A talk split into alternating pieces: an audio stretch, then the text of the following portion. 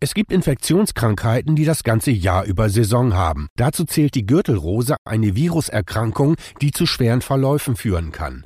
Bis zu 30 Prozent der Betroffenen leiden unter teils lang anhaltenden Nervenschmerzen. Der Schmerz bei Gürtelrose fühlt sich an wie ein Messerstich in den Rücken. Beschreibt Patientin Pia ihre schmerzhaften Erfahrungen. Jeder, der schon einmal Windpocken hatte, trägt das Virus in sich und das sind mehr als 95 Prozent der über 60-Jährigen. Durch Stress, Krankheit sowie Altersbedingungen bedingt kann das Virus wieder aktiv werden. Auch eine Covid-19-Erkrankung kann das Gürtelrose-Risiko erhöhen. Die STIKO empfiehlt allen ab 60 Jahren eine Impfung gegen Gürtelrose. Mehr Infos gibt's auf impfen.de, eine Initiative von GlaxoSmithKline.